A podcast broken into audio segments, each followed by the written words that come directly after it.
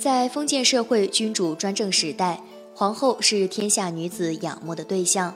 在世人眼里，她们母仪天下，美丽漂亮、温柔端庄、贤惠，辅佐帝王一统天下，享受着至高无上的尊崇。然而，谁又知道这样的命运，并不是所有的皇后都能拥有的。他们的命运以皇帝的意志为转移，把全部的希望都寄托在皇帝的宠幸上。一旦失去宠幸，则别无所有，性命也将难保。他们的生死悲苦，以至于那难言的痛楚和心酸，更加令我们叹息。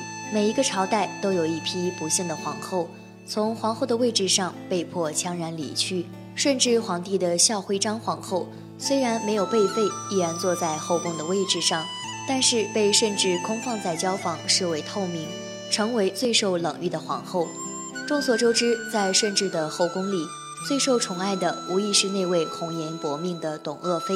但最为讽刺的是，顺治后宫所有的妃嫔中，一辈子最幸福、最长寿、最好命的女人，偏偏是顺治生前最不宠爱的这位孝惠章皇后。孝惠皇后是顺治皇帝的第二位皇后，她和前任皇后一样，是孝庄太后的侄孙女儿，来自科尔沁草原的博尔济吉特氏。毫无悬念的是，这桩婚姻同样是孝庄太后指定给顺治的政治联姻。基于这样的婚姻背景，加上后来顺治满眼都是心爱的董鄂妃，一心要把孝惠废了，进而立董鄂妃为后，我们可想而知，婚后孝惠皇后想要享受顺治的宠爱几乎是不可能的。孝惠刚被册封为皇后不久，就莫名其妙地被顺治责骂。差点像第一任皇后一样被废为侧妃，然而幸运的是，孝惠的性格能屈能伸，看似傻傻的对任何事情都不走心，又有孝庄太后的呵护，才侥幸逃脱被废的命运。一个豆蔻年华、如花似玉般的少女，远嫁来到危机重重的深宫。正如我们现代人讲的，孝惠能活到第几集还真是个问题。我们说，一个人所有的压力，就是因为太想要了。所有的痛苦是因为太较真儿了。如果有些东西求而不得，那就转个弯，放过奢望，放过自己。孝惠非常自律地让自己沿着傻白的道路闷头走着。她不仅保住了她的皇后之位，而且还活了七八十岁，年近耄耋之年。其实孝惠进宫做皇后这件事儿本身就是一个符号，因为在顺治十年的时候，顺治不顾群臣和孝庄的反对。决然地把自己的第一位中宫皇后给废掉了。具有叛逆性格的顺治非常不喜欢母亲和多尔衮给自己定下的这桩婚姻。结婚三年，他和皇后之间冲突不断，顺治渴望追求自己的爱情，政治家孝庄无奈地妥协了。但是到顺治十一年的时候，孝庄又给顺治安排了一位皇后，就是我们讲的这位孝惠皇后。在婚姻问题上，顺治把母后孝庄完全放在自己的对立面，故伎重演的极力抵制这桩联姻。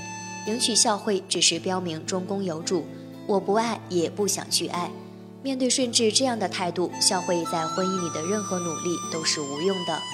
她进宫之后就守空房，真正的成了一个符号，一件摆饰。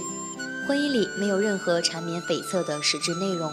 这时的孝惠把自己的傻白发挥到了极致，你来与不来，我都在中宫；你爱或者不爱，我还是皇后。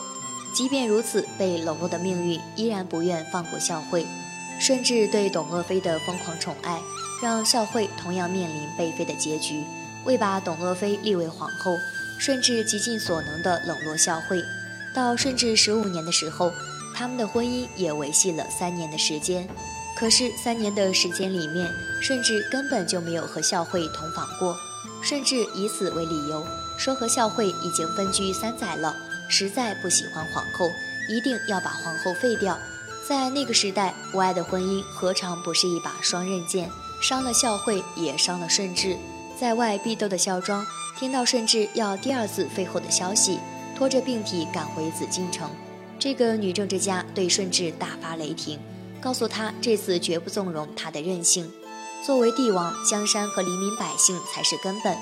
甚至看到孝庄在废后仪式上的坚决态度，不得已收回心思，尽管如此，他还是找了个借口，把孝惠中宫的签字权给了董鄂妃。这些屈辱和冷落，如风一样在孝惠的眼前飘过。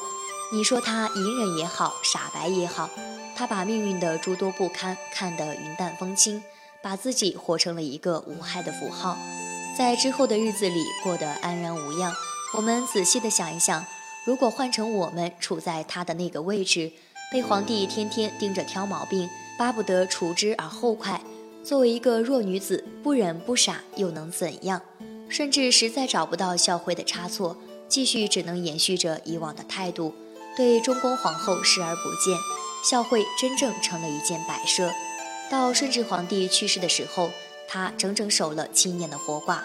皇帝没和她同房过，膝下无子。